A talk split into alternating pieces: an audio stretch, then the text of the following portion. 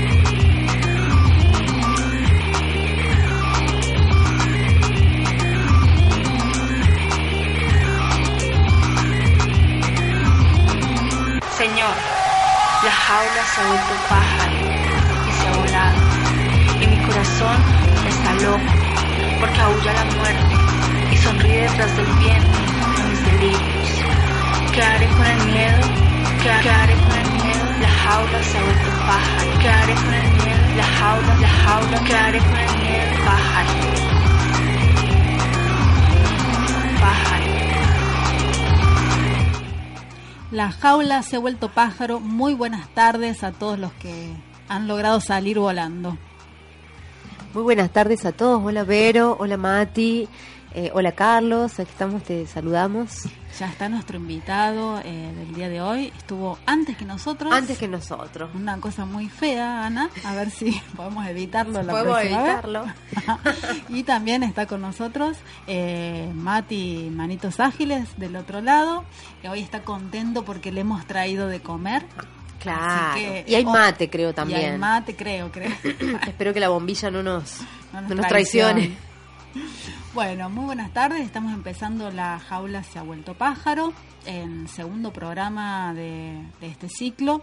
Vamos a dar el teléfono para que ahí se puedan comunicar con nosotros. Característica de acá 3543 y el número es 155 72233. Buenísimo. Y también estamos en Facebook, estamos en, nos pueden buscar como La Jaula se ha vuelto pájaro. Así que todos los que quieran enviarnos mensajes, eh, ahí estaremos. Ahí estaremos. Radio Curvo, obviamente, ¿no? 106.1. Eh, exactamente, eh, tratando de no perder la senda, como decimos siempre.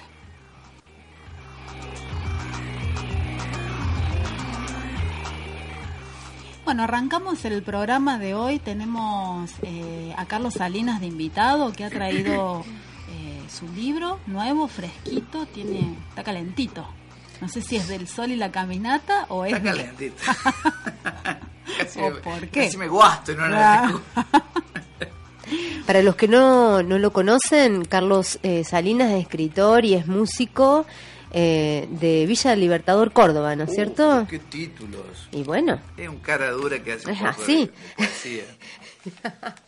Bueno, lo tenemos hoy con nosotros y mm, bueno, bienvenido Carlos, muchas, muchas gracias por llegarte hasta, hasta acá. Es la segunda vez que venís a la curva. Sí, me le estaba diciendo que el, el, perro se me volvió pájaro. El, ah, claro, ¿viste? ya, estamos con la, con la fauna. Así que no, re lindo, me gusta, me gusta venir. Este, esta vez lo hice caminando, así que senté ahí impulsado con otras violas, muy lindo. Es lindo, es lindo el lugar de, donde está la curva, así que está bueno. Tal, tal cual. Así que bueno, acá estamos. Este, muchísimas gracias por venir y por el provecho. por invitarme porque espero que, disfruten el provecho. El provecho es el nuevo libro de Carlos, que ya vamos a estar... Ya vamos a estar eh, conversando con él. Conversando sobre esto. Y bueno, Ana, ¿te parece que arranquemos? Arrancamos. Arrancamos y también con Carlos, ¿no? Por supuesto, porque en realidad, eh, como, como intentamos hacerlo en todos los programas, es eh, hablar un poquito sobre algunos temas de, de actualidad. Y hoy, bueno, yo lo, lo que traje para hoy, Vero, eh, es recordar que mañana se va a realizar la marcha número 2000 de las Madres de Plaza de Mayo. Eh, de hecho, pueden buscar en YouTube, está el spot publicitario en donde, donde están invitados eh, para participar. Y en el marco de, de, esta marcha, eh, estuve como hurgando un poco, ¿no? Por, por las redes y mm, todo lo que está sucediendo en relación a, a, estos años tan atroces que fueron la dictadura militar acá en la Argentina. Y eh, justamente ayer salió una, una noticia en donde un grupo de jóvenes se manifestaba afuera de Tecnópolis, eh, en el predio de Tecnópolis, eh, en contra de un cartel en donde se negaba la existencia de 30.000 desaparecidos y esto despertó una, una fuerte polémica. Eh, esto sucedió frente al espacio para la memoria. Eh, estos jóvenes realizaron una intervención artística. Eh, ¿Qué pasa? Había, hay una fundación, que es la Fundación LED, que está avalada por Hernán Lombardi, que es el titular del Sistema Federal de Medios y Contenidos Públicos. Y mm, esta exposición muestra informes de la CONADEP donde revela que solamente se registraron 8.960 casos de desaparecidos en la última dictadura mm. militar. Claro, yo me, me acordaba también esta frase tan eh, terrible de Videla que decía el desaparecido no, no está. No está.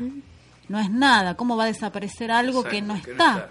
Entonces, bueno, es como, ¿no? Eso es como reivindicar esa, esa línea, esa postura, esa idea de que... Pero un claro ataque a todos los símbolos.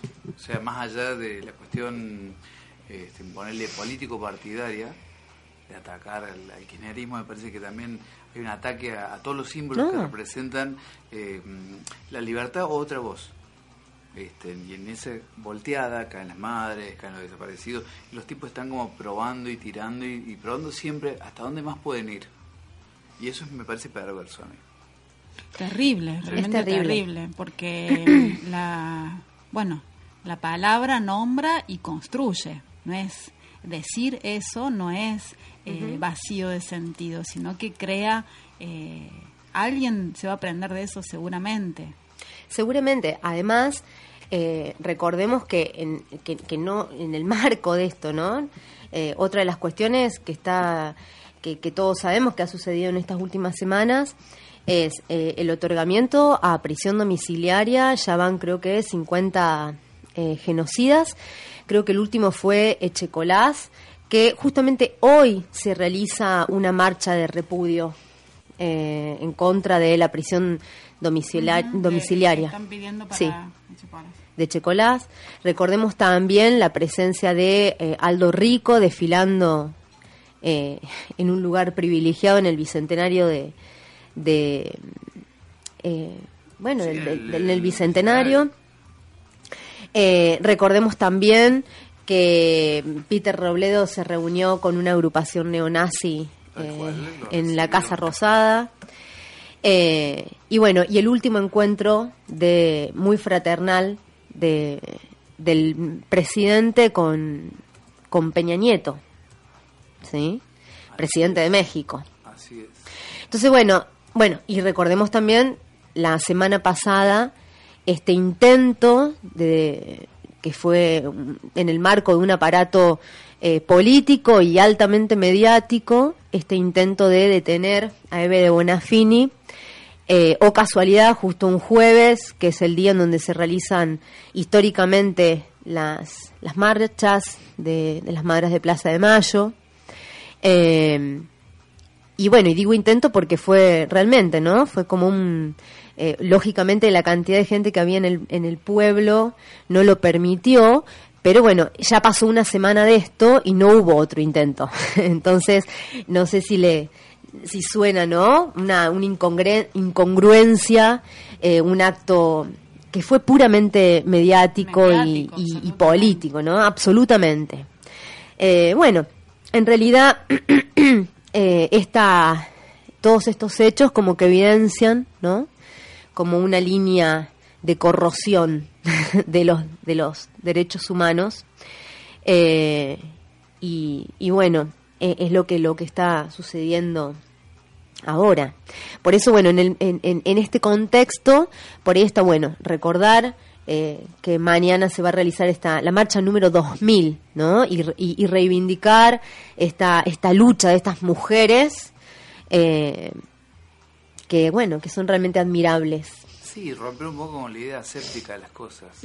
O sea, como que las cosas se dan de manera natural hay una cierta asepsia en eso. No, desde el principio de los tiempos, y más en esto que hoy llamamos República Argentina, hubo un montón de gente que se ensució, que se murió y a la que la mataron por tener las libertades que tenemos hoy día nosotros. Entonces, romper un poco esa idea de, asepsia, como que es algo, viste, natural y que bien podría no estar, porque todas estas cuestiones que vos estás mencionando tienden a eso, a plantear estas cuestiones de, bueno, vamos contra esto, vamos contra aquello y vamos a, a, lo que dé lugar, ¿no? Y a, cortar cabezas. Yo creo que es, perverso y es patético y es peligroso. Es peligroso y por eso me parece que está muy bueno eh, estar diciéndolo, ¿no? porque justamente eh, me parece que hay todo un cerco mediático que muchas veces impide este tipo de eh, reflexiones, ¿no? Y, y, no olvidar, recordar constantemente esto. Eh, y, bueno, entonces me parece que, que, bueno, que hay, que hay que volver a decirlo una y mil veces. Sí, del cual, sí, totalmente. Y, y también esta cuestión de este ejercicio de memoria que, que, nos sirva para no para no para el tiempo pasado, sino para lo más reciente. Ponle hoy día allá en Villa Libertador, en la parte del barrio, las napas han subido y se están rompiendo las casas y se están inundando. Y todo el mundo se está quejando Claro. Pero hace unos meses atrás fue, fue un bastión del, mm. del triunfo de Macri. O sea, lo votaron ahí, lo votaron en los cortaderos de los cortaderos, en barrio comercial. Y decís, wow, loco, o sea, memoria un poco también. Porque si estamos están pidiendo alguna cuestión, este, esta gente no va a venir a solucionarles este problema. Sí, sí. Entonces, también es el ejercicio de memoria tiene que ser en el tiempo, proyectivo, este, hacia atrás, pero también en el día a día. En el día a día, en el hoy. y es donde, donde tiene se cristaliza el sentido. Y es donde vos podés analizar también lo, lo, coherente o incoherente que está haciendo paso a paso, ¿no? Eso. Sí, sí, y tu propia realidad, tus propias vivencias, la, tu vivencia cotidiana. Tal cual.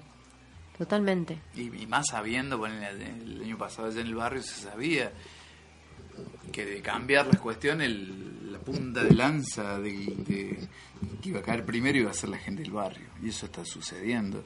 Entonces, tener un poco la, la cuestión no, no tribunera, ¿entendés? O sea, porque de repente está bueno este, protestar, eh, disentir, hacer toda la cuestión, pero también ver qué pasó en el momento este, que esto estaba sucediendo o qué cuál fue tu punto de cuál fue tu acción en el momento ese no como que eso también define mucho. Venía con un remisero que me decía yo este tipo lo encerraría en un en un cuarto y le pegaría mucho digo no había que votarlo en el momento era tan simple como eso o sea pero bueno eso o sea que es complicado también, porque también es complicado que la gente se ponga a hablar de cuestiones políticas, que vea que todo acto es político y confunden por ahí muchas veces estos actos políticos este, con la cuestión partidaria. Claro. Este, entonces, bueno, todo acto es político, todo acto es simbólico y como que hay que verlo eso también. Porque también eso dice mucho. Sí, sí, sí. También eso dice mucho o deja de decir si lo queremos invisibilizar. Exactamente. Exactamente. Sí. Bueno, ¿le parece que vamos con un temita, Mati? ¿Qué vamos a escuchar? Vamos a escuchar Las golondrinas de Plaza de Mayo de Luis Alberto Espineta.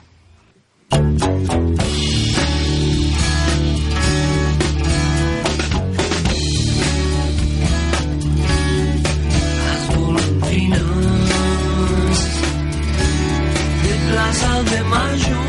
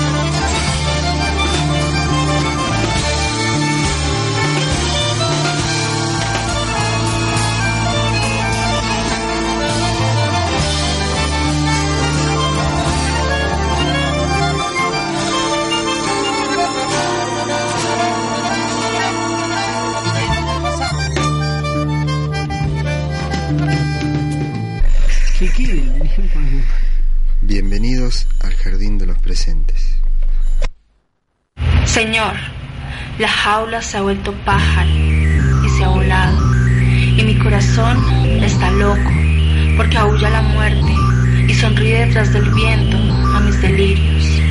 ¿Qué haré con el miedo? ¿Qué haré con el miedo? La jaula se ha vuelto pájaro. ¿Qué haré con el miedo? La jaula, la jaula. ¿Qué haré con el miedo? Pájaro.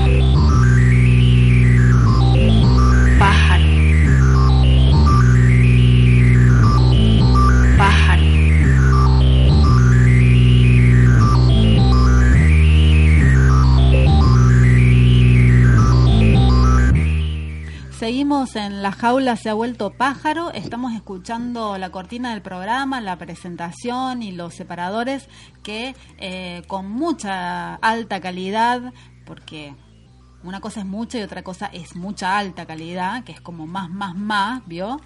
Eh, que nos ha hecho Willy, el compañero de Ana, eh, que está muy bueno, así que bueno, gracias Willy. Willy Ferreira, está bien, vamos a comparar. el nombre de pila no dice mucho, decís vos, hay que, está bien, bueno, para que sea famoso, sí, un antes y un después, después de la, la cortina de este programa, obviamente. Este, bueno, está, como habíamos dicho, estamos con Carlos y Carlos nos va a contar, eh, porque vino con libro nuevo, Carlos. Se llama Provecho. Viste la otra vez que vine, vine a difundir una página web. Ahora Ah, estoy difundiendo el libro, así que transmuto en libro. Eh, transmuto en- transmuto en libro es como lo que vos estabas haciendo en la página, es una recopilación de eso. ¿o No, la, la idea fue, mm, porque a ver, cómo vam- vamos al contexto del, del librito. Este, en el año pasado me dediqué a, a hacer esa página de poesía donde ponía los poemas míos. Sí. Y mm, bueno, en el día a día me puse a escribir poesía para Belgrano. Para el club Belgrano, no para el prócer Bien. Belgrano. Porque muchos piensan que escribo poesía para el prócer Manuel. Belgrano, pero no. Este, y bueno, llegué a diciembre y llegué con un montón de poesías de Belgrano. Y ya había compartido algunas por Twitter, por Facebook. Y los sitios de Belgrano la habían empezado a, a promocionar, ¿viste? A compartir. Y se contactó un loco, sí, de Mundo D, preguntándome si tenía más poesías, porque había leído una. Digo, sí tengo, bueno, cuestión que salió una nota en el diario sobre eso, que le parecía, le llamaba mucho la atención que un tipo escribiera poesías para un equipo de fútbol. Así que bueno. eh, Para ese en particular, y Para ese en particular, tal, tal cual, sí, tal cual. Este, mm, eso es ironía. ¿Ves? Eso sale casa al vuelo la ironía. Así que nada, eh, terminé enero, febrero mm, liquidando un libro sobre Belgrano que son como 150 poemas. Este, mm, lo tiré una edición de galera de cinco ejemplares. Este, mm, lo llevé a Olave para que me hiciera el prólogo, me dijo que sí. Hablé con Artime para hacer la contratapa, me dijo que sí. Y estaba todo listo. Estoy esperando que el club ahora me diga que sí. Ajá. que tiene sus tiempos, claro, todo tiene claro. sus tiempos, ¿viste? Así que bueno, el último con el que he logrado hablar es con nuestro amigo Víctor Baez. Ah, eso te iba a preguntar, si no habías contactado Sí, al, contacté al- con al él. capo de los más capos que- de Belgrano, Víctor Baisi. Así que bueno, estamos ahí con el Víctor viendo qué onda. Está bueno para poder... mm, ¿No, está, no, está, sal- ¿No estamos saliendo al aire? Sí, sí. Ahí está, no me- ahí me escucho, Ah, te listo, perfecto. Ahí va. Eh, qué interesante, o sea que sería otra publicación además Sí, de esto. Y en ese mientras tanto, Ajá. yo soy muy culo inquieto y dije, hagamos algo. Así que se me ocurrió hacer provecho. En realidad se me ocurrió el dibujito este de la pizza. Esto, Bien, esto porque en el radio. la- libro, en el libro, claro. la portada tiene una, una pizza que está dividida en ocho porciones y a mí se me ocurrió Como jugando un día, claro. este, bueno, hacer una especie de libro este, a la carta, que cada uno se sirviera la porción de pizza que quería y que cada mm, porción de pizza representara algo de lo que yo venía escribiendo. Entonces me puse a ver qué venía escribiendo y saltaron algunas cuestiones temáticas, que es eso la docencia, Belgrano, las musas, la cuestión política, claro, el Che viene a representar la cuestión política. Ah, bueno. también salió. Entonces, bueno. Es que es una, una generación marcada. Claro, totalmente marcada por eso, esas cosas. Así que bueno, este se lo comento un loco amigo que es el que toca con que toca conmigo, porque yo aparte toco música con Claudio Sarmiento, tenemos un dúo y como yo toco mal, este, el que toca bien es el ah. Pancho Righetti, que, que hace los solos, hace todas esas cuestiones. Le comento esta idea y él se ofrece a dibujar la portada. Ah, Entonces, la dibuja, me la manda, este, y bueno, ya empezó a tomar cuerpo esto. Eh, hablé con una piba que es fotógrafa, que es la Jelen Salerno, y ella sacó las fotos. Las fotos de la contratapa que este, están muy bonitas. Hay más, pero bueno, no entraban, no entraban más. Y, hablé básicamente y fundamentalmente con un loco ahí de la escuelita, compañero nuestro, que ahora tiene una mm, escuelita de ciencia de la información, facultad de ciencia de la información. me pongo de pie, diga que estoy este, dando la teta, si no. Así que eh, con el Mariano, y bueno, y el Mariano tiene ahora una, mm, una imprenta, ¿viste? Así que mm, estuvimos charlando sobre el libro, sobre la idea del libro, eh, le planteé esta cuestión de que no tenía un mango. Este, El tipo me dice, bueno, te banco, así que... ¿Te banco qué significa? Te banco es, lo hagamos, te espero y vas cumpliendo. Genial. Así que... Ah, un re te banco. Sí, un re te banco. Así que bueno, agarré, mm, pregunté primero a los conocidos, los compañeros, eh, quién se prendía con la idea de, del libro este, hubo varios que dijeron sí, nos prendemos. Hubo otros tantos que empezaron a pagar una preventa del libro y con esa guita pude ir pagándole en la imprenta hasta que lo tuve en mano y después lo fui vendiendo. Así como ni salió provecho, salió, pero como niño que llega al mundo, ¿no? ¡Pum! ¡Pum para arriba! Así que bueno, me lo dieron el, bajo el brazo, como Me lo dieron el 26 de mayo y el 27 lo estaba presentando ahí en el CPC Villa Libertador este, porque los pibes de la escuela donde yo estoy tienen una materia que se llama organización de eventos. Y los pibes venían. Claro, no, no, no, yo no dije nada. no ah, nada. Ah, ¿Entendés? Los pibes dijeron, ah, bueno, ya este, está por editar este libro. Había otro profe que había editado otro. Dice, bueno, vamos a hacer una presentación de libros y vamos a poner en práctica todo lo que estamos conociendo. Es genial cómo se va dando. Así que salió eh, hermoso, lo hicieron los pibes, ¿viste? Lo llevaron adelante ellos, fue muy lindo, ¿viste? Fue el hijo de Tosco, que hay unos poemas de, de, Tosco en el libro, así que fue fue él con la con la mujer, este, con la Mabel César, este, así que bueno, fue presentado dentro del marco de, de la escuela Así que se presentó ahí y después, bueno, el libro ahora yo lo voy, viste, promocionando, lo promociono por las radios, en cada show eh, que hacemos con Sarmiento. Este, se dio la posibilidad de volver a Tancacha, que es el pueblo donde yo nací, a presentar el libro, así que lo presenté ahora en julio. Estuve presentándolo ahí en Centro Cultural Centenario, ahí en Tancacha. Este, así que no, muy buena onda, fue, fue lindo volver al el terruño. Y bueno, ahora estamos viendo la posibilidad, perdón que hable en tercera persona, no es mala costumbre. Estoy viendo la posibilidad. es el fútbol, Sí, es el fútbol. Sí, es muy Diego eso. Este, estoy viendo la posibilidad de presentarlo ahí en Córdoba, o en el España de Córdoba, o en Radio Nacional, o en algún lugar, viste, que me brinde alguna mm, comodidad este, de las cuales me gustan a mí.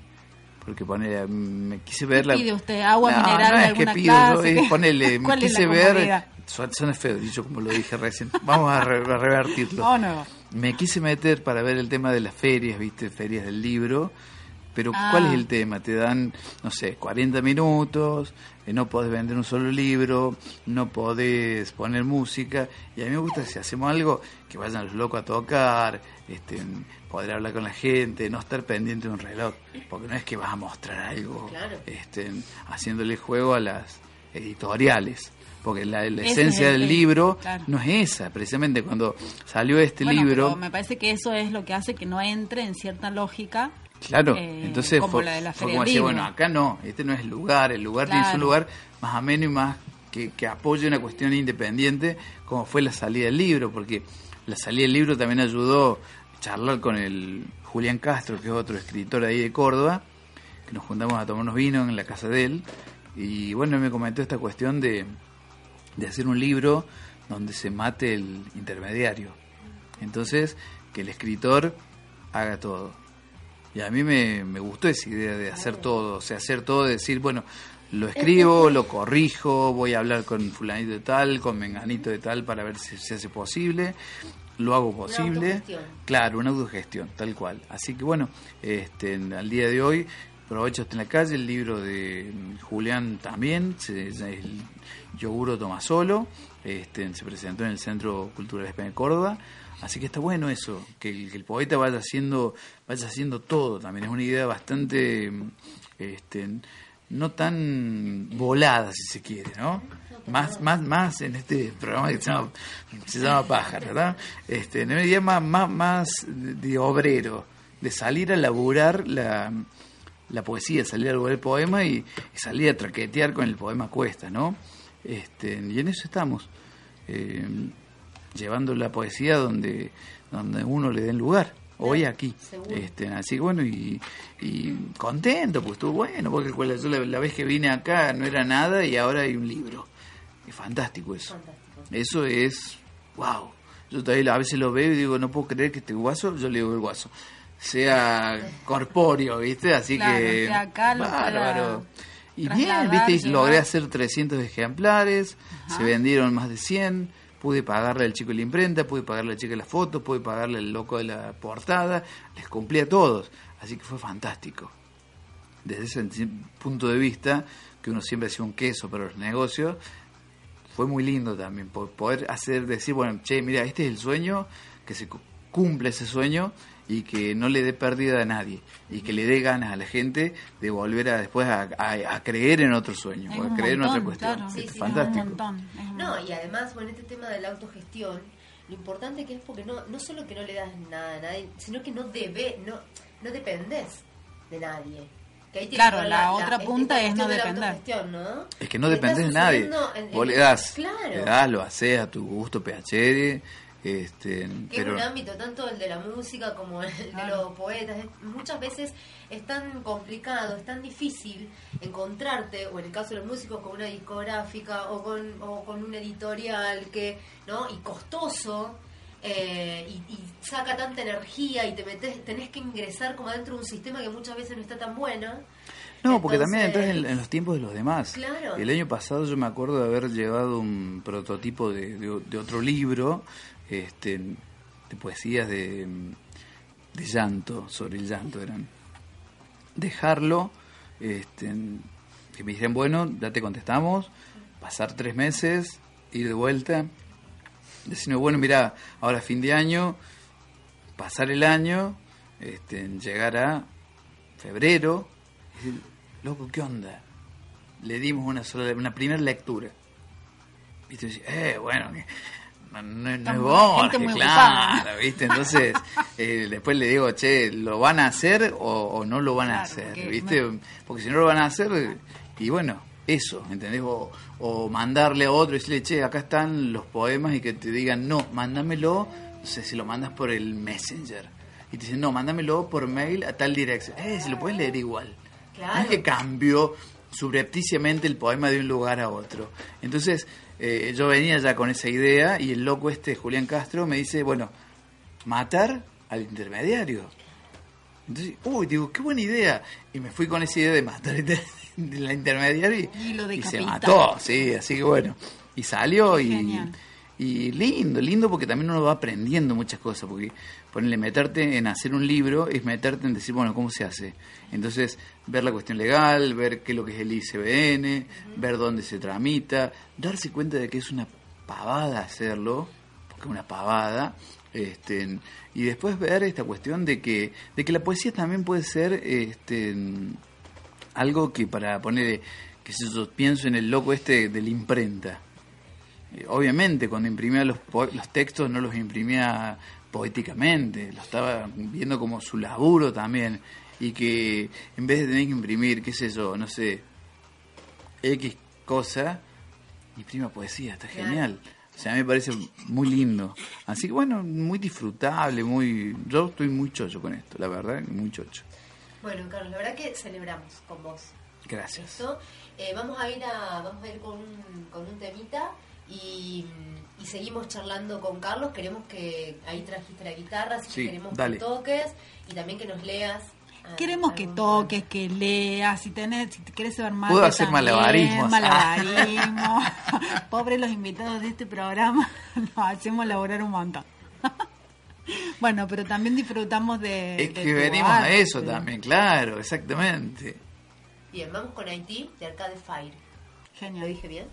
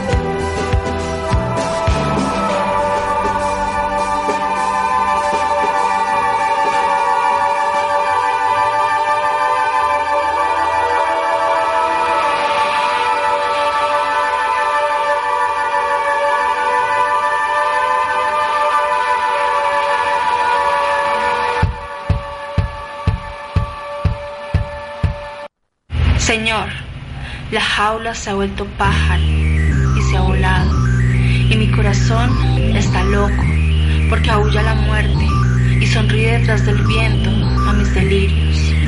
¿Qué haré con el miedo? ¿Qué, haré con el miedo? La jaula se ha vuelto pájaro. ¿Qué haré con el miedo? La jaula, la jaula. ¿Qué haré con el miedo? Pájaro.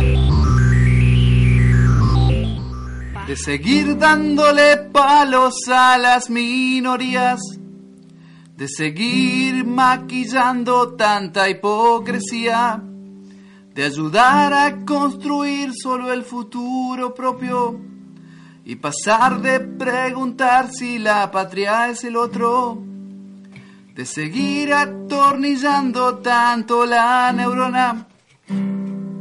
Con Macri Bullrich y globos a la moda, si así es tu vida, mucho me temo no continuar en la partida si así es tu vida, solo te pido ser el mendrugo que se convida. De pensar que da igual que otros lo solucionan. Y trepar y especular, total Dios todo lo perdona. De saber que no nos pasa nada frente al hambre ajeno. Ni siquiera un rubor o un calor al menos de soñar todas las noches el salir de pobres y sacar de la lata cuando no lo noten, si así es tu vida. Mucho me temo no continuar en la partida, si así es tu vida. Solo me pido ser el mendrugo que se convida y nunca el cambio. Nunca este cambio de primero de mayo con gente en la calle, con afrentas a las madres. Nunca este cambio, nunca el cambio que se avecina.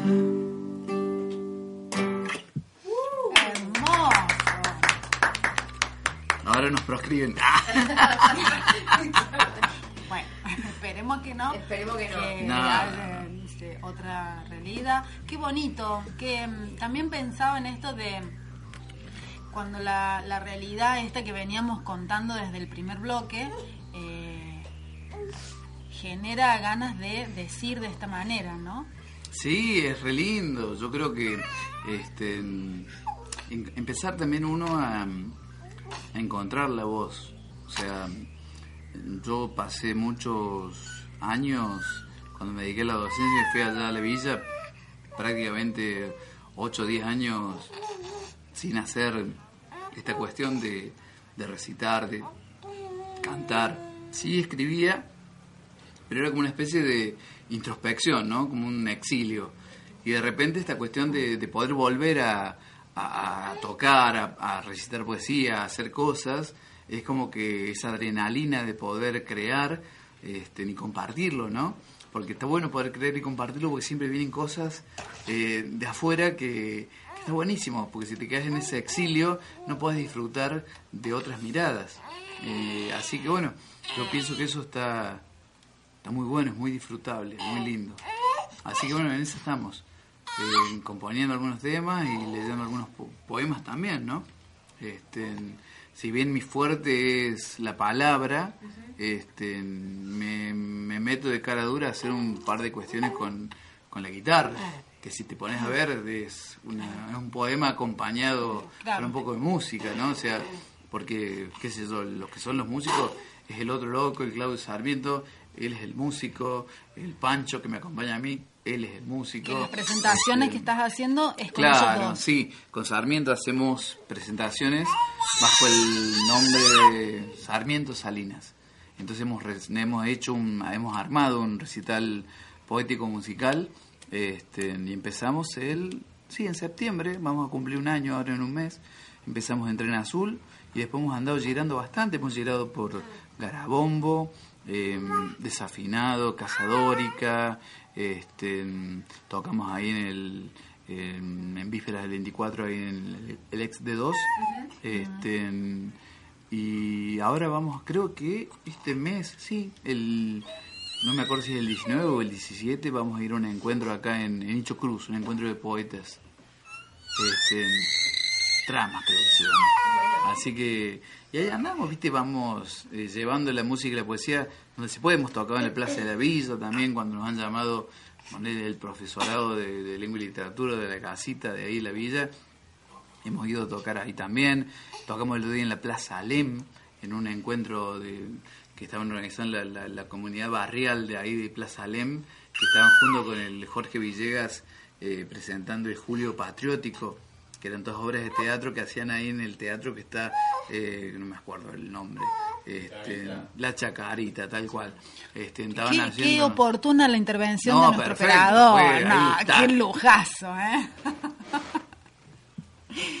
la chacarita. Así que bueno, estamos ahí girando, ¿viste? Y ahora vamos a hacer el festejo del año en, en Tren Azul nuevamente.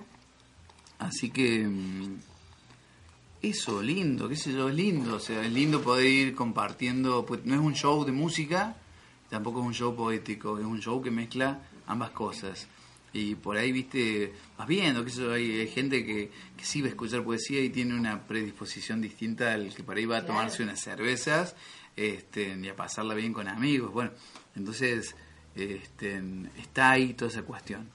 Este, y bueno, y el loco, viste, por ahí no, nos, mezclamos también, porque el Claudio se ha puesto a escribir y se ha hecho el prólogo del libro este.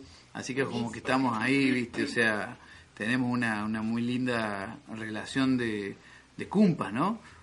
Estuvimos juntos en el profesorado, lo cual no implica que por ahí nos, nos queramos revolear con, las guitarras, pero, pero nada, lindo, qué sé yo. Y poder volver a hacer estas cosas es fantástico. Este, y ahora poner yo estoy también viendo si puedo irme ahí a, Villa de Vende, a la radio Nexo, eh, ver si se puede presentar el libro ahí ella me dijo lo de mi yo te acompaño y tocamos ahí, bueno, listo, perfecto. Acá la curva también este, Acá es un muy lindo lugar para presentar. Podemos hacer una cosa afuera, por ejemplo, si quieren. Sí, sí, tal cual. Está muy lindo. Y, y Carlos, eh, bueno, vos sos docente. Sí. ¿Cómo o sea, se conjugan las, las dos cosas, las dos actividades eh, perfectamente? es muy gracioso. ¿Cómo, cómo manejas no, eso? Porque es muy gracioso. Es, muy, muy gracioso. Este, son dos personas distintas, ¿viste? no, no, no, no, no. Claro, hay un personaje. Es muy gracioso porque, mm, ponle, ahora me ven con el pelo corto. En realidad me quería cortar un poco porque estaba muy largo y me lo fui a recortar. Y me dejaron un corte tipo Colón o Color he y le digo a mí, no, sacame, sacame todo el día porque no. Y me sacó todo. Y justo coincidió que se dio después de la edición de Provecho, entonces cuando el libro se había editado, yo pasé la categoría escritor, automáticamente. Ah. Antes no eras escritor. Y pelo cortado. Y cuando me había cortado el pelo, pasé a la categoría de escritor, hombre, ya no más hippie, este, y barbaridades de ese estilo que voy a decir, por Dios, y la gente no, no, no, no, no aprende algunas veces, ¿no? Pero mira, yo me divierto mucho de ese sentido, porque es como que, no sé, fuimos un día, salimos en Canal 10, en punto, punto com, punto ar. Salimos con el Sarmiento, este, presentamos un show en Garabombo. Y lo vieron los chicos, algunos de los chicos que son estudiantes que les doy clase. ¿Vos qué materia les das? Lengua y literatura. Ah, profesor de lengua y literatura. Soy comunicador social. Ahora estoy estudiando para ser profesor de, lengua y literatura. Y he sido muy vapuleado por ser comunicador social y profe de lengua. Los de comunicación nos odian, nos odian. social nos quitan a nosotros el trabajo. Ustedes no son tantos como para... Claro, no son tantos. No, llegan tenemos, Nosotros tenemos un humilde título supletorio que nos habilita cuando no hay nadie. Claro. Este, y eso que vos decís es muy gracioso porque es el, argot que utiliza el poder para, viste, bajarnos la, el dedo. No, totalmente. Porque hace dos o tres años, sí, dos años hace, salieron con una ley que mm, de repente impedía que los comunicadores dieran clase de lengua. Pero no había. No hay forma, claro. ¿Quién va a dar clase de lengua? Así que bueno, eh, justo se ha abierto ahí en el profesorado en la villa un profesorado de lengua y literatura. Así que estoy estudiando ahora para ser profesor de lengua y literatura. Pero legal, legal. Legal, legal. Pero hace 11 años, 12 años que doy clase. Con pelo corto y escritor, no. con libro bajo Se, Cierra. Yo compro. Deme dos. Así que es gracioso, ¿viste? Porque los chicos salimos en Canal 10 ese día. ¡Uy! Pero se va a ser famoso. No, papá, le El digo. éxito te va a arrollar, te va a le digo, llevar mirá, por le- delante. le digo, mirá acá, le digo, fíjate todos los autos que están acá en la entrada del colegio. ¿Cuál es el más roto? El suyo, profe. Ah, bueno, listo. Entonces no te comas la cuestión esa. Pues la gente como que mm, se cree, no sé, que vos vas a un programa y te pagan y hacen esas cosas. O sea, es como que alucina una, se No, pasa eso, y claro. no pasa eso. Así que muy divertido, la verdad que muy, muy divertido. Este, te digo, yo con los chicos disfruto mucho. No disfruto tanto con la institución escuela. Soy muy crítico de la institución escuela, este, del estereotipo docente este, también. De la institución es- escuela y de, de ahí para arriba, digamos. Sí, sí, ¿no? al De- hablar de institución claro. escuela, de sistema, sistema educativo, Educativo sistema educativo, desde cómo se mm, pone en, pra- en práctica a cómo se baja línea a veces con determinado contenido. Este, con eso sí soy bastante crítico y le dedico mm, acá en el libro varios poemas este, a esa cuestión. Este, que cuando los quisieron publicar, eh, publi- perdón, cuando quisieron hacer la presentación desde la escuela, yo decía, uy, me van a matar estos guachos cuando Este lean, poema no lo lees. cuando lean los, los poemas. Así que, nada, pero bien, qué sé yo, se disfruta el, el hecho de enseñar y de aprender, porque uno aprende más que enseñar, ¿no? Uno aprende mucho de los pibes. Eh, es totalmente disfrutable eso más que más que, el, la cuestión esa mm, burocrática, simbólica, de decir yo soy el profesor, el tipo que entra a la cátedra, se para sobre la cátedra, Claro. impone un conocimiento o imparte un conocimiento, ¿viste? Decir, sí, para un poco, no es así, hay un contexto, todos aprendemos este, de todos, hay cuestiones donde primero antes de aprender tenés que conocer un poquito cómo es la vida, ¿no? Este, ¿en qué eso te digo? Porque ahí en la villa muchas veces decimos, bueno, que ese chico se saque la gorra. Y si la usa el papá, y si la usa el abuelo, y si el chico ha nacido con, viendo gente con, con la gorra en la cabeza, ¿entendés? Este, o estas cuestiones del pelo. Sí, sí, sí. Las cuestiones del pelo que, que no tienen que ver con la cuestión, este, qué sé yo, eh, aséptica, volvemos a la palabra aséptica. Tienen que ver con una cuestión de dominación. Como diciendo, bueno, vos tenés que tener el pelo corto, tenés que vestirte de una manera, tenés que ser de una manera, este, porque si no, si vos sos de otra manera, no sé, vas al centro y te van a agarrar por tu color de piel, por cómo te vestís, por cómo hablas o por el barrio donde vivís. Y te digo porque cuando subo un taxi o un remi desde el centro y me quiero ir para allá al barrio o estoy cansado, los tipos como que titubean cuando le decís que vas para aquel lado. Entonces, es una cuestión, viste, donde siempre estás diciendo a todo el mundo, a ver, esta cuestión que hablan de, de, de las zonas rojas. Zonas rojas o cuestiones inseguras hay en todos lados. Este, no es solamente eh, Villa Libertador, por poner un ejemplo. ¿Entendés? Habrá lugares en Villa Libertador pesados, sí los hay, pero no todo el barrio es desde que entras hasta que salís pesado, no toda la gente que está ahí son todos chorros, ¿entendés? Y los que están ahí, que son chorros, también analizar la perspectiva también de ellos y ver cómo- ver la vida también, ¿no? Porque muchas veces la gente lo que hace es cosificar y clasificar. Entonces dicen, bueno, este es así, o este es asá, o este es de aquella manera. Y por ahí las personas no somos etiquetables, somos personas. No, por supuesto. Bueno, y justamente esto que vos decís, o sea, del sistema educativo, históricamente, y eso no se ha cambiado, al contrario, estamos yendo, creo que hacia lugares más oscuros todavía, eh, se ha encargado el sistema de justamente de construir ese imaginario social. El precepto de educar al ciudadano, es aparato un- reproductor del Estado. que es un precepto sarmientino de años A, sigue estando totalmente vigente. Totalmente El otro día me decía una, una compañera docente, me decía, acá hay que meterles más, este, más orden, más rigidez, ¿viste? Y decir, no, no, no, me parece que hay que buscarla por otro lado. Este, no, no por la cuestión de, de estar censurando, imponiendo y retando, porque no hay ningún gollete, porque así te terminas muriendo vos. Claro. ¿Entiendes? Sí, te terminas muriendo vos porque terminas no disfrutando nada tu profesión, odiando tu profesión, terminas haciendo la planchita porque sabes contenidos y los das todos los años, entonces creo que me parece que, que hay que encontrar la vuelta. Y, te, lo dice alguien que es muy crítico, porque muchas veces por ahí cuando sentamos a hacer algo, yo suelo tirar muchas cosas que son muy, muy críticas, pero creo que, que esas cuestiones críticas tienen que ver con esta cuestión de, de volver disfrutable lo que uno hace. Porque si no es disfrutable lo que uno hace, ¿para qué lo hace? De ahí que es otra cosa. No, y que tiene que transformarse como un espacio también de resistencia de alguna manera.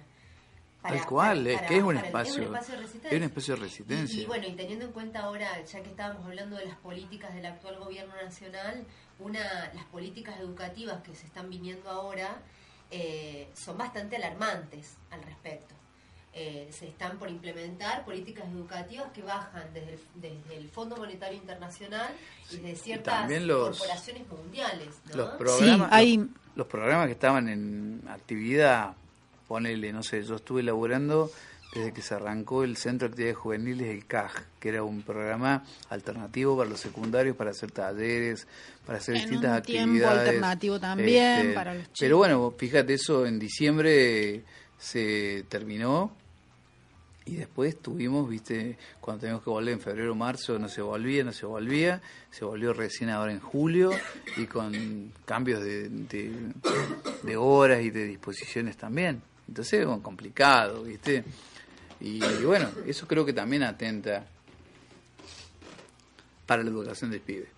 Sin duda, una de las cosas que también eh, recuerdo que me llamó mucho la atención con respecto a las nuevas, lo, nuevo que está sucediendo dentro de las escuelas, y es que mm, empieza a aparecer, a aparecer personajes que antes no estaban, como gendarmería, por ejemplo en los actos, por ejemplo, de la bandera, en todas las fuerzas estaba también, entre medio de los chicos, gendarmería. Sí, ahora con sus armas, con su presencia. El efectivo policial está. El efectivo, claro, la este, militarización de los espacios y, la policía. Simbólicamente la discusión pasa por otro lugar, no pasa por tener un policía dentro de la escuela. No, no, no, es el, sentido que, le, que le están empezando a dar. A ver, tenés inseguridad, porque no sé, en la escuela mía, supieron entrar una vez a afanar, viste, venían de un robo y se metieron por la escuela. Entonces generó mucha inseguridad. Bueno, ponen policía si quieres ponerlo, pero en la puerta, no lo pongas adentro, con los pibes, cohabitando con los pibes, presente en tu lado, involucrándose, opinando, este, metiéndose las cursos, no tiene sentido. O sea, afuera. Bueno, sí, yo creo que sí lo tiene para ellos. y que, y que no es que, o sea, está como fríamente planificado. Tal cual. Eh, no es eh, azaroso que estén ahí. ¿Dónde está tu labor como docente, como educador? ¿Se entiende? Si vos estás frente a la primera bueno, el tema es ah, desnaturalizarlo. llamo al policía. No, no, Desnaturalizar que la policía y las Fuerzas Armadas estén en un acto escolar. Es una, locura, una locura, sé, como algo. ¿En qué momento pasó? Así que bueno, pero eso, o sea, yo disfruto muchísimo con los pibes y en ese, ese enseñanza, ese proceso de enseñanza-aprendizaje este, en el cual uno aprende, este, que con la institución. Pues la institución es muy, muy burocrática por un lado, muy dura por otros lugares y muy expulsiva en otros aspectos. Entonces, con, con eso no, no, no, me siento muy identificado en cuanto al, a mi labor como docente. Carlos, ¿te parece que leamos algo? Bueno, hagamos un popurrí de... ¿Hacemos una lecturita? Hagamos un popurrí del libro. Bueno, este, de provecho. De provecho. Para los que están escuchando, eh, está Jesumina también con nosotros, que se despertó, por eso al principio no se la escuchaba, ahora se la escucha, porque también es parte del programa. Así que bueno, eso es lo que escuchan de fondo. Es un bebé, hay un bebé, me decían la otra vez, sí, sí, hay un bebé. Hay un bebé. un bebé muy bonita, muy activa. Así que bueno, vamos a leer Musas, el capítulo de Musas, este, en el poema se llama Impresión. Asomarme a la evidencia de tu presencia, distinguir tus formas de porvenir impredecible y las disyuntivas que me germinan tus ojos. Así de golpe, sin más, apareciste, y cuántas vueltas le damos a las vueltas, pero en tus curvas no hay rodeos, estás ahí, de cuerpo entero, y quizá te pueda alcanzar, y hasta con suerte, tal vez, tal vez me entiendas, y con vacilación me acerco, sigiloso, como un meditabundo hijo de la incertidumbre, a tus labios de certeza, esperando que en tu impresión se deslice una sonrisa y se te alborote un latido. Bien, vamos a ver otro, pertenencia. Cuando los pelafustanes distantes me reclaman para sí, cuando los murgueros de la desazón me reconozcan como uno de los suyos, cuando los del comité de los solos me honren con su carnet sucio vitalicio y me afilen a sus huestes, yo siempre tendré un momento certero, preciso, sagaz, para decirles a ellos, a todos y principalmente a vos, que yo me pertenezco a tu cuerpo. A ver qué tengo acá. Vamos con tizas. Tizas es, la, es el apartado hacia, lo, hacia la docencia. ¿Estamos? Son poemas chiquititos, así que voy a leer varios. Chamullo justificante. Madura el chamullo justificante, encolumnado de cabezas embotadas. Triste maquinita de imbecilidad la que traquetea por estas aulas. Inclusión aberrante. Acusatoria aberración tu idea de inclusión peligrosa provocación, tu defensa de la educación, tierra bajo la alfombra, lodo abestiado, tizas guerrilleras, práctica docente, posicionamiento, la educación reducida a compromiso, pulsión de rebelión en todo aprendizaje, tizas guerrilleras, hielo, un glaciar, mi práctica docente, costra vieja y curtida, acostumbrada a espantos, pero no a claudicaciones, hielo que quema mediocridades, educación vaga, educación vaga, interesada, amiga del poder, cómoda. ¿Cuántos niños sacrificarás en tu altar de tizas hipócritas? Bueno, ahora vamos a ir a la parte que la Vero la va a disfrutar mucho porque es la parte de Belgrano. Ah, esa es la que más me gusta. Esa es la que más te gusta a vos. Agradezco que no me hayan censurado de, que me saquen la remera alguna cuestión de esa porque ha pasado Vino todo vestido de celeste, mire, si usted lo ve cuando se va, es un señor todo celeste con una guitarra al hombro. Tal cual. Este, esos colores feos, azules. bueno, eh, esto es la B, o sea, esto es Belgrano. Esto es Belgrano, señores. Esta es su gente y sus colores. Esta es su hinchada y sus vitores. Esta es su garra estos usones? ¿Para qué explicar lo que no tiene lógica? ¿Para qué mensurar en palabras, sentires, decires, instantes de felicidad antológica? Esto es Belgrano, lo que te golpea, lo que te estremece, lo que te sacude, la copa que se levanta en alto a la salud de todas tus virtudes, lo que se da en la entrega y marca el punto de inflexión en la pelea, cuando sentís que la ganás, cuando sos uno en el grito ardiente de las teas, esto es Belgrano, el mar que te alienta, pirata de mareas. Esto es Belgrano, mi amigo. Esto es sentir que aunque no esté, mi viejo está conmigo. Esto es sentir euforia en la mirada, gozo en las venas, sangre en las puebladas. Esto es Belgrano, señores, altar de todos mis dioses sanadores, misa de paganos, celebración de profanos, que saben que no es correr tras la pelota, que intuyen que uno grita muchas cosas más cuando se anota, que tienen la férrea convicción de que un gol puede ser tu mejor canción, de que un gol puede ser lo que borre todas tus derrotas. Esto es la P, compadre, lo que espera tu vieja cuando le decís madre. Esto es Belgrano, mi amigo, las ocho letras sagradas por las que vivo.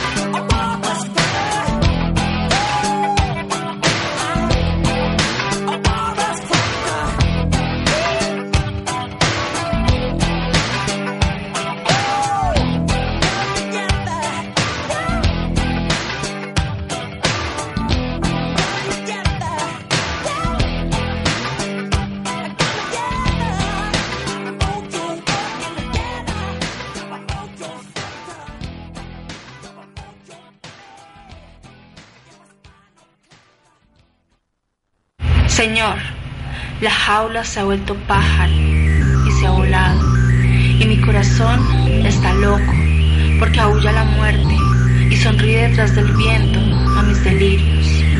¿Qué haré con el miedo? ¿Qué haré con el miedo? La jaula se ha vuelto pájaro. ¿Qué haré con el miedo? La jaula, la jaula. ¿Qué haré con el miedo? Pájaro.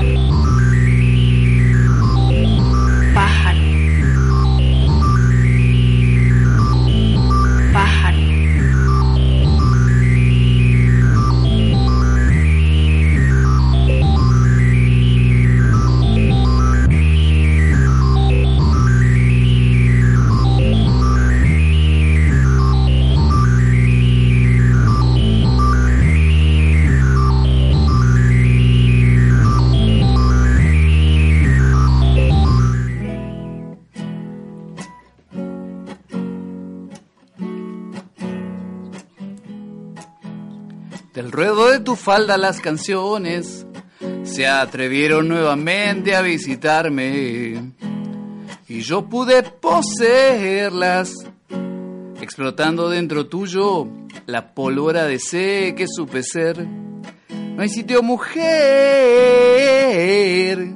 para otras musas, según mi parecer. Casi que ya es una costumbre que vengas a toda hora a inspirarme. Tormentas y diluvios se abaten cuando piso el umbral de los besos de la ilegalidad. No hay sitio princesa para frías cabezas y miedos a estrenar. Ten cuidado, musa, que me hago fuerte en cada escaramuza y mi cama es propicia a refriegas y asuntos del corazón. Ten cuidado, musa, puedo darte de lleno con una canción, con una canción, con esta canción. Carlos Salina en la radio 106.1, acompañándonos con su música y su poesía. Ahí está, me trabé el último. Así que bueno, a ver, les voy a tirar, una- a ver qué se puede, ¿se vuelve un poquito más? ¿O ya estamos? Nos vamos a despedir con una un poemita, ¿querés? Una contestación a la barbaridad que largo hoy día Don Cordera. Bueno, ahí está. Vamos a comentar algo de eso también. Pon a parir un nuevo día. Hordas de malnacidos te matan, mujer. Salvajes cobardes de hombrías definitivamente ausentes. Confesos perversos de la aberración. Animales del morbo. Femicidas. Viles asesinos que no saben apreciar que tu sonrisa es latido a todo vuelo. Que tu lucha es batalla ganada a la mediocridad. Que tu forma es razón de todo. Hálito de vida. Celebración de la quimera eterna de todo placer. Vientre de sucederes de mi suceder. Te matan mujer, te violentan, te ausentan, te pisotean, te humillan. Enfermos asesinos, psicópatas de manual, hipócritas de voz inaudita que creen en la supremacía del macho y son indeseables sonanistas, masturbadores de la muerte, excitadores de la alevosía, asco dan, pero nunca miedo, nunca silencio, ni derrota de cabezas gachas. Enfréntalos, mujer, enfréntalos a tanta carroña, a tanta porquería, a tanta oscuridad que ni quiere que sea flor de un día. Enfréntalos, mujer, enfréntalos a lo miserable de sus vidas, a la pequeñez de su gallardía, a la idiotez de su osadía, a lo innombrable de su cobardía. Son execrables porquerías, asesinos, homicidas. Enfréntalos, mujer, y pon a parir un nuevo día todos los días.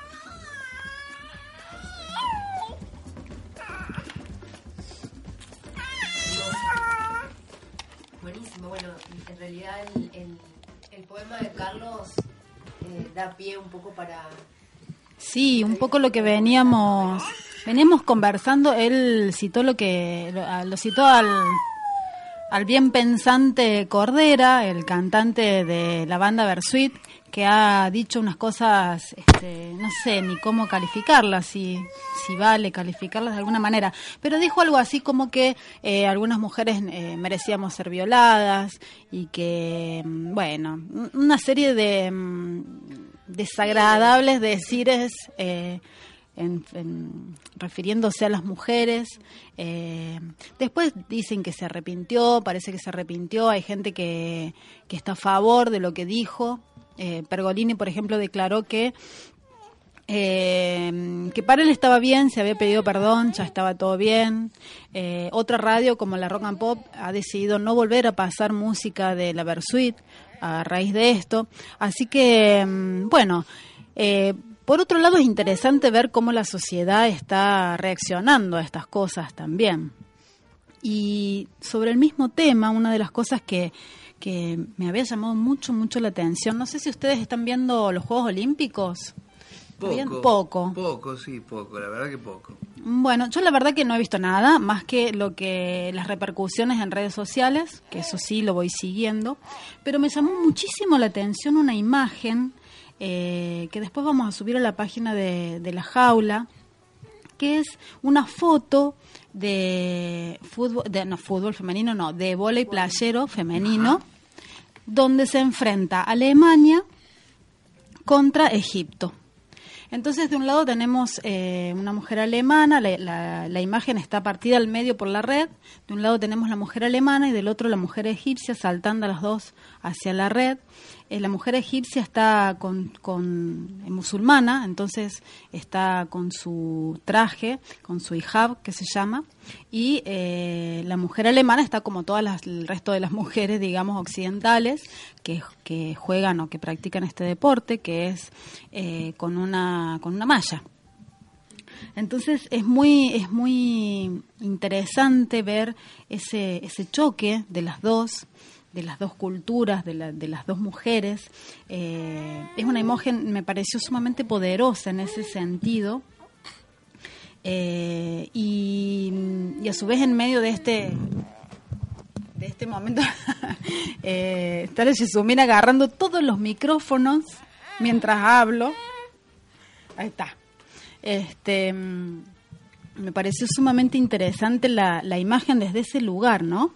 Eh, y me puse a ver un poco los, los comentarios en Twitter de esta imagen que fue así como es muy polémica y la gran mayoría de los comentarios, bueno, como que mostraban cierta indignación por la mujer musulmana, con, con su, incluso algunos eh, hablan de pena, qué pena me da o qué, qué tremendo que una mujer tenga que estar vestida de esta manera. Este, mientras que la, la, jugadora alemana, los comentarios tienen que ver más con esto de una, una mujer que agrada a la vista, sobre todo a la vista masculina. ¿no, es, la, mirada muchas veces del, del conquistado, ¿no? Que se identifica con, con sus conquistadores. Ponerle anoche, estamos charlando sobre el, el Pop este, que es un libro maya quiché, este, sobre la creación del mundo. Y era muy gracioso porque de repente contaba una compañera que había tenido una, discusión con el tipo que le estaba vendiendo el libro en la librería que le decía, no, no es el popo, es el popolu. Ah, claro. Entonces, hay una, discusión terminológica y la piba la termina, la zanja la discusión diciéndole, este es el nombre original. O sea, a eso voy con el tema de que tenemos para ahí muchas veces la mirada del que nos conquista de repente, ¿no? Y la, y la, y, la, potencia occidental, es como muy fuerte esa, esa, mirada es tremendo. sobre pero, las cosas. Pero por otro lado también me pareció muy muy fuerte esto de pensar en que en que tanto la que está de un lado de la red como la que está del otro lado de la red están eh, como necesitando visibilizarse a través de lo que llevan puesto. Una tapándose y la otra destapándose, pero la visibilización de la mujer pasa por lo que lleva puesto. Tal cual. No por eh, su capacidad deportiva, en este caso, ¿no es cierto? Vos fíjate cómo actúan las hinchadas, en este caso. Yo te estaba viendo que ahí no me acuerdo si era en volei o en básquet, los tipos se habían agarrado a pelear este, con los de la parcialidad brasilera y vos decís, ¿qué tiene que ver? Fuiste a ver un juego, no fuiste a matarte a piñas con otro, no tiene que ver. Pero esta cuestión de querer ser protagonista, que también pasa en los recitales de rock muchas veces, donde el público es más protagonista que el artista, ¿no? Claro, y, el artista se vuelve un demagogo este, para poder y de alguna manera es, otra cosa es lo que lo que le pasa a ellas cómo salir de esa de, de esa cultura de esa religión en, un, en, el caso de una y de esa cultura en el caso de la otra que le exige a la mujer estar de determinada manera ante eh, estos eventos deportivos que tienen la, la, particularidad de que son eventos que tienen la mirada del mundo entero en este momento. Pero eh, aparece como muy claro qué es lo deseable, qué es lo respetable en la mujer, en dos culturas totalmente diferentes, eh, pero que al final la falta de libertad es, es la misma, digamos, para un lado para el otro, pero es la misma, es la misma falta de, libertad. Entonces pensaba esto que eh, cuando hay una sociedad que tan fuerte cosifica, cuando hay una cultura que cosifica de esta manera, ¿qué posibilidad de justicia nos queda? Esto que hablamos al principio también, cómo podemos ser justos si necesitamos cosificarnos para ser, para valer, digamos.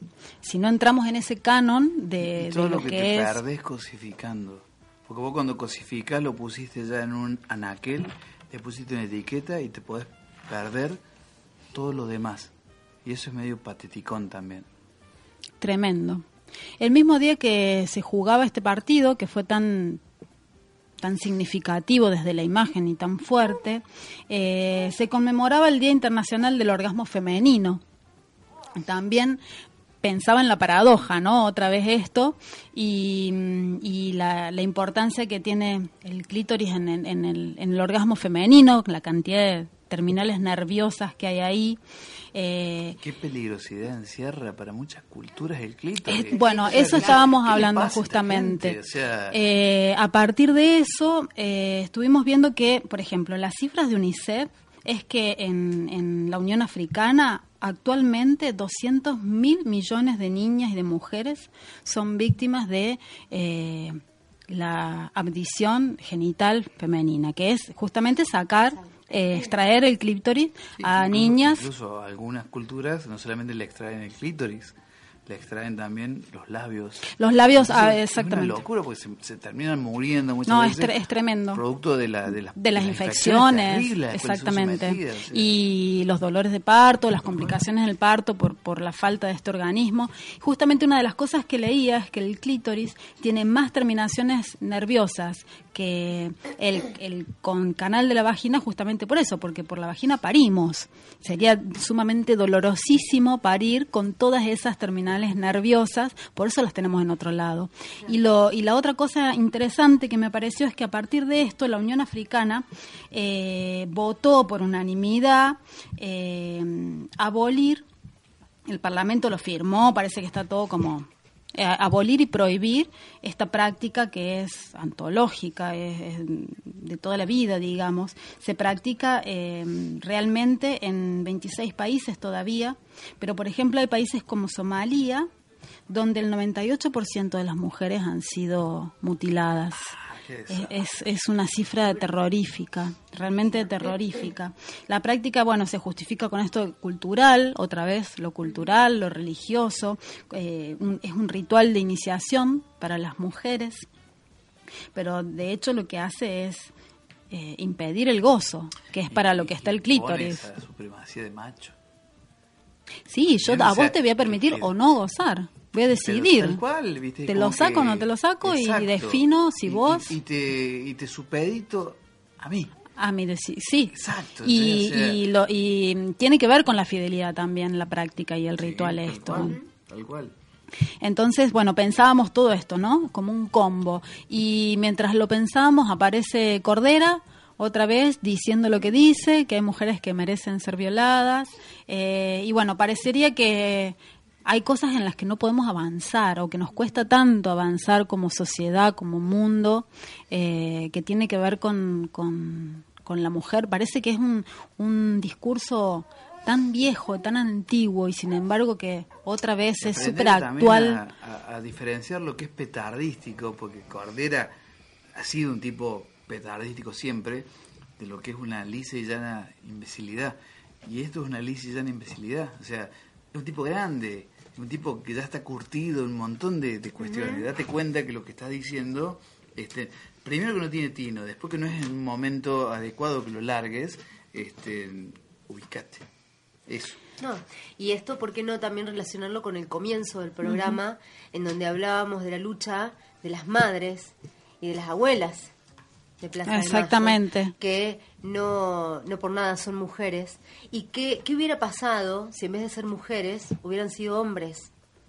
¿Qué hubiera pasado a nivel de, de, estos de esta persecución que existe, ¿no? Hacia las madres que ahora hoy en día está tan tan ahí a la luz porque hay una persecución, ¿sí? Hacia hacia las líderes, hacia la líder en principio de la de las madres de Plaza de Mayo.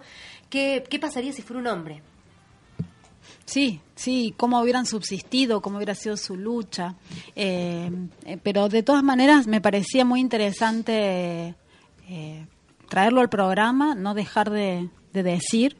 y a medida que íbamos avanzando en el programa, esto iba tomando como más, más actualidad con, con lo que pasó con, con el pelado Cordera y mm, como la reivindicación eso del derecho al, al, goce, ¿no? Porque una de las cosas que leí ahí que el clítoris no tiene más más utilidad que el goce. el placer, la alegría y el gozar, eh, ni más ni menos, digamos, ¿no? Entonces, bueno, me parecía que era importante eso, como la reivindicación de eh, del derecho a gozar, del derecho a gozar. Eh, así que bueno, eso, me parecía que estaba bueno pensarlo desde ese lugar y cerrar el programa, eso, con, con el reivindicando el derecho a la alegría y al goce tan importante. De todos y todas. De todos, y de todas, por supuesto. Nadie tiene que quedar afuera. Nadie tiene que quedar afuera de gozar, tal cual. Nadie tiene que quedar afuera. Una idea tan simple, este, digo así, ¿por qué una idea tan simple genera tanto escosor? Y a lo largo de siglos ha generado escosor. De, decir, oh no, porque esto, el cuerpo es pecado, es esto, o sea, chao, está ahí, está para gozar y gozalo, usalo, disfrútalo porque tenés una sola vida, no tenés otra. Entonces eso. Pero bueno, somos bastante cerraditos y misógenos este, los seres humanos, no todos obviamente. Eh, pero bueno, qué sé. Hay que abrir la cabeza. Hay que abrir la cabeza. Bueno. Bueno, muchas gracias Carlos por llegarte hasta acá. Antes de, Antes de, decirle a la gente que puede entrar por Facebook a um, Carlos Salinas Blidach y ahí este, hay poemas, hay audios, hay canciones. Este, si quieren, ya vamos a subir la quieren conseguir el libro, se pueden contactar por ahí también. Este, si les gusta más la cuestión de música, pueden entrar a Sarmiento, Salinas, Canciones y Poesías, y ahí están todas las cuestiones cuando tocamos con aquel otro este, entumbado. Así que pueden entrar ahí, disfrutar, hay audios, hay flyers, hay información, vas, pones me gusta y después te va llegando solo las cosas, ¿puede ser? Yo creo que sí. Listo, entonces eso. que la gente se, se, acerque ahí a través de eso. Bueno, muchísimas gracias. Muchísimas gracias. Carlos, eh, estás en las puertas abiertas de la radio siempre, cada vez que, quieras que presentes algún libro, avisanos. Y bueno, y sería hermoso, la verdad, de, utilizar el espacio de, de la curva para, para presentar tu. Perfecto. Sí. Sí, sí, sí. Llámenlo a que... Así que bueno, muchísimas gracias. Dale, mil gracias a ustedes. Muchísimas gracias. Nos encontraremos el miércoles que viene. El miércoles que viene a las 15 horas. misma hora, 15 horas, en el mismo dial, en la curva, eh, eh, bueno, en esta jaula que se ha convertido en pájaro. Vero Rey, Matías Gramajo, Ana Saimandi y bueno, nos escuchamos el miércoles que viene.